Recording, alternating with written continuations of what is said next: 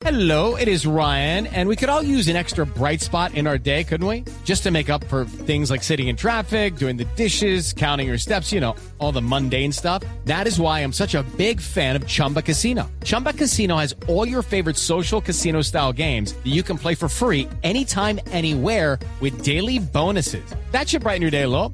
Actually, a lot. So sign up now at chumbacasino.com. That's chumbacasino.com. No purchase necessary. BGW. Void were prohibited by law. See terms and conditions. 18 plus. 4 de la tarde, 8 minutos. Un momento de actualizar las noticias en Blue Radio, la información más importante de Colombia y el mundo a esta hora. La Fiscalía tiene en su poder información que señalaría que el pequeño Juan Sebastián Fuentes, desaparecido desde hace seis días en Soacha, estaría vivo.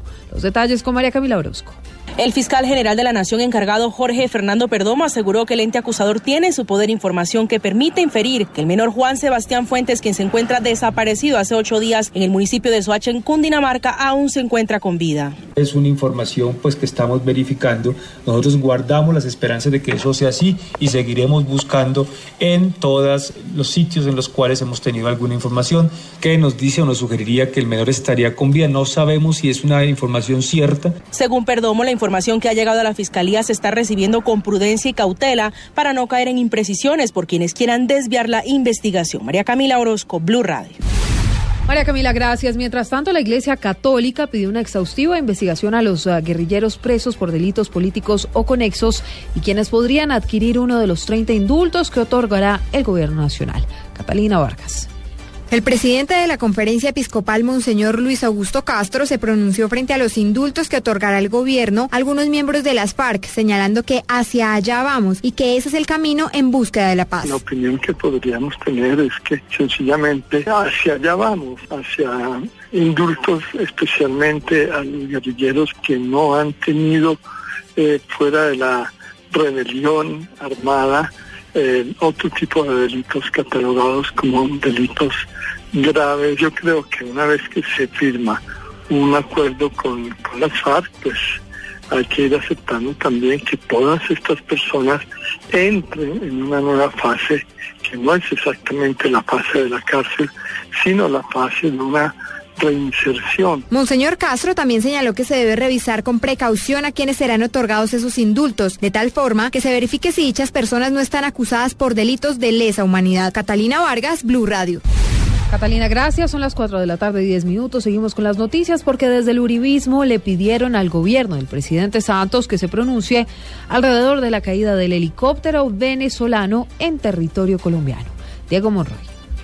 El representante a la Cámara por el Centro Democrático, Federico Hoyos, aseguró que el gobierno tiene que verificar si se registró o no una violación al espacio aéreo por parte de la aeronave de la Guardia Venezolana que se siniestró en el departamento de La Guajira. Una vez la Fuerza Aérea lo verifique, el gobierno debe manifestarse al respecto. No es la primera violación, en caso de que lo haya habido, de la Guardia Venezolana en el sector de Paraguachón, en el norte del país. Ya ha pasado. Tenemos eh, información de que hace algunos meses entró la Guardia Venezolana quemó unas motos en una, en una vereda de Paraguachón, que ha habido violaciones constantes y el gobierno colombiano ha sido excelente excesivamente tímido en la respuesta a estas violaciones. La bancada del Centro Democrático le pide al gobierno del presidente Juan Manuel Santos que para el año 2016 se tenga una postura más fuerte con las constantes violaciones de la Guardia Venezolana a territorio colombiano. Diego Fernando Monroy, Blue Radio.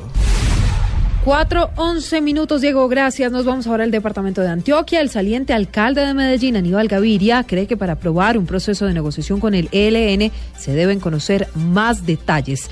Información uh, desde la capital antioqueña con Lina María Zapata.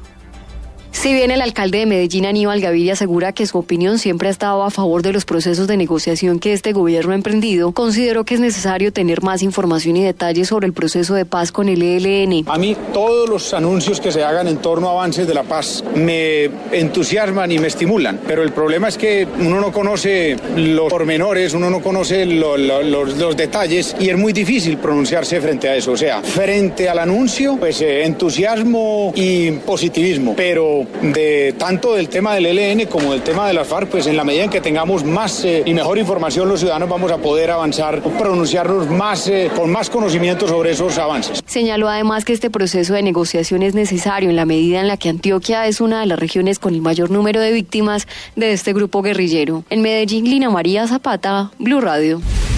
Ina, gracias. Atención a esta noticia porque los bomberos eh, del Valle del Cauca han advertido que no tienen recursos suficientes para atender más emergencias durante la peor etapa del fenómeno del niño. La situación eh, y toda la información al respecto con Nilson Ron.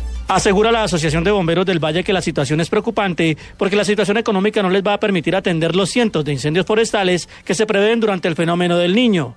El presidente de la entidad, capitán de bomberos Rafael Arango. Nosotros ya lo hemos entregado todo. Justificar, por ejemplo, el departamento del Valle que no tiene recursos, que porque está en ley 550, pero otros se han podido tener recursos Hombre, a mí me parece que eso, eso conducta raya con la falta de voluntad política del gobernante que acaba de salir, el doctor Weimar Delgado. Nos dejan 22 millones de pesos para los bomberos del Valle del Cauca, ni siquiera para fortalecer el Fondo Nacional de Bomberos. En lo corrido del año en el Valle del Cauca se han registrado 3.500 incendios forestales que han afectado 12.000 hectáreas de bosques y pastizales.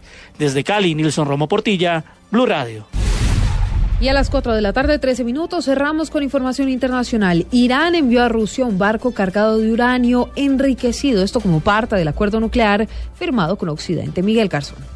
Irán envió un poco más de 11 toneladas de uranio poco enriquecido a Rusia, con lo que cumple parte de sus compromisos clave del acuerdo nuclear que firmó con las potencias occidentales el pasado mes de julio, según informó el secretario de Estado de Estados Unidos John Kerry en un comunicado.